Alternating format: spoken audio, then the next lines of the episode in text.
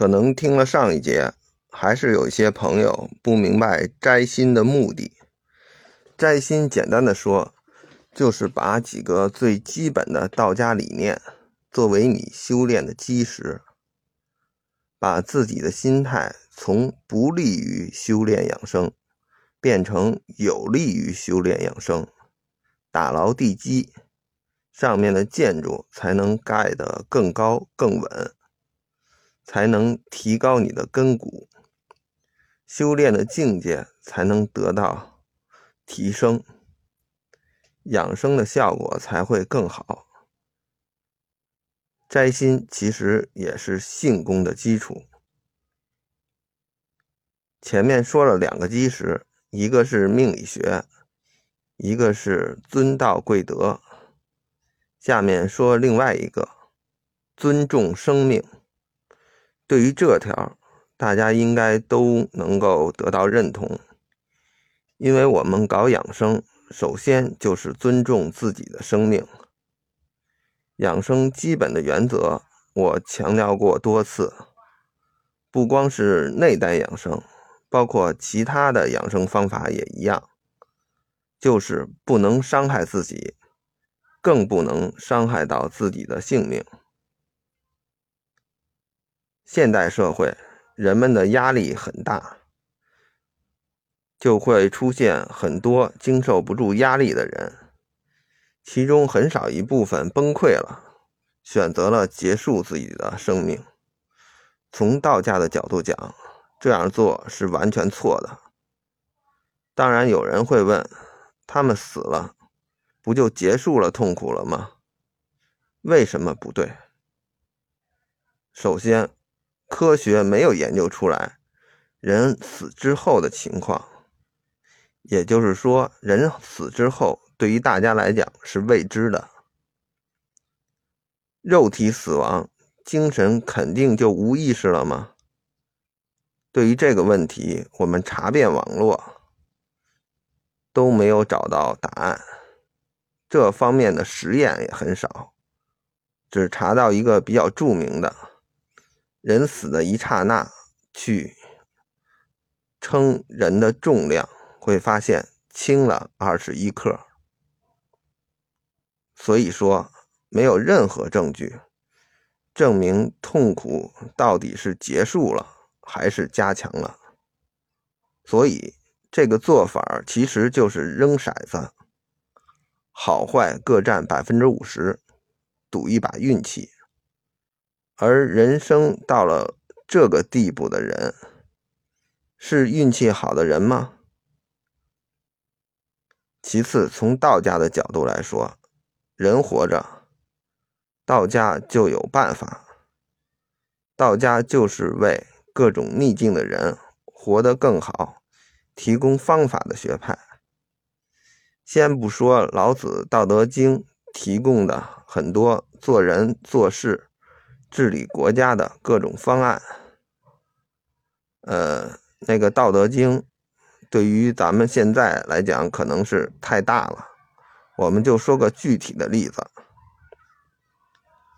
近代道教协会的前会长陈英宁先生，从小因为学习太刻苦，积劳成疾，得了书劳这个病。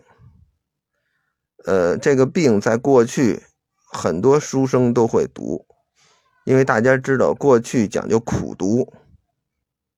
就是需要背很多很多的书，就是一日夜的去背，就是读书万遍，其义自现。所以呢，有很多书生，由于这个家境也不是特别好，又太刻苦，营养也跟不上，就得了这个病。这个病在过去呢，就是不治之症。臣就是。多方求医未果，最终走上了修道这条路。因为过去就是很多医学上解决不了的问题，呃，就会求助于宗教修炼。最后，臣不但通过修炼病好了，一生还做了非常多的道教学问，个人的成就也非常大。从这点我们可以看出，就是说，在任何的逆境情况下，他不是没有办法的，他一般都是有办法的，只不过是你没想出来，或者没找对地方。所以呢，就是不到最后一刻，不要绝望。但是在这里也要友情提醒一下各位家长，学习上别逼小朋友太过分。现代人过分的努力读书，虽然由于营养比过去丰富的多，生活环境也比过去好得多，小朋友们不至于得这个书劳这个病，但学习。是一个非常耗神的工作。神从道家角度讲，就是消耗了大量的先天元气，也就是说，咱们一般上说的高级能量。这个高级能量呢，就是不会修炼的人，一般都是从出生之后父母给的，呃，就再也补不回来了。会对以后的智商发育、健康和寿命等都有很大的影响。尊重自己生命的同时，也要尊重别人的生命。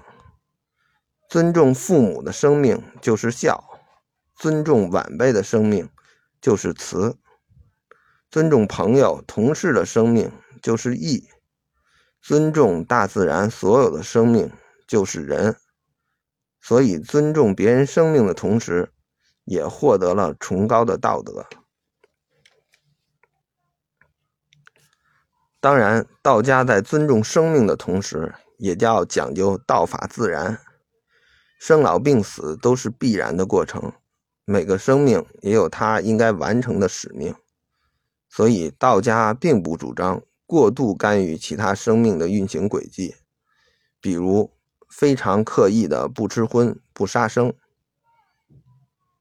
但其实养殖场里的动物的使命就是被人吃。大自然里的动物的使命就是在野外生存和繁衍。没有打扰到大家生活的动物，就应该不予理睬。前面说过，没有功力也不是胎里素的。光吃素会造成自己营养不良得病，最后反而是占用了国家宝贵的医疗资源。在市场上买了一堆乌龟放生，其实是杀死了河里的鱼。家里有蟑螂，为了不杀生，就想靠念经把它们撵走，其实是鼓励害虫传播疾病到别人家里。按照道家的思想，每做一件事都有其内在的道理。做事不能不足，也不要过度。这一点大家在修炼中体会，即使不修炼，也可以在生活中体会。